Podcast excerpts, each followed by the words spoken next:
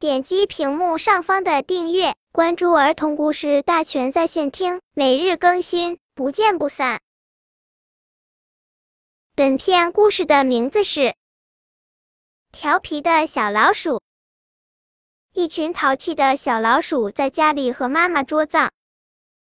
妈妈找呀找呀，看见一中小老鼠躲在桌子底下，一只小老鼠躲在抽屉里面，一只小老鼠躲在花盆旁边，还有一只小老鼠躲在床上面。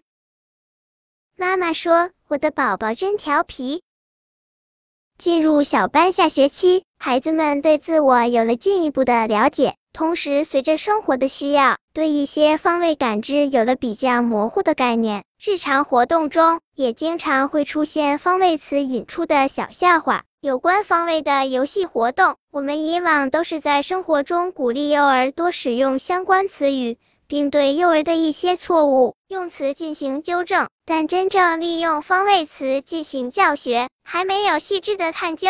通过综合调皮的小老鼠这一活动，用游戏的方式帮助幼儿正确感知方位，并学习用简短的句式表达方位。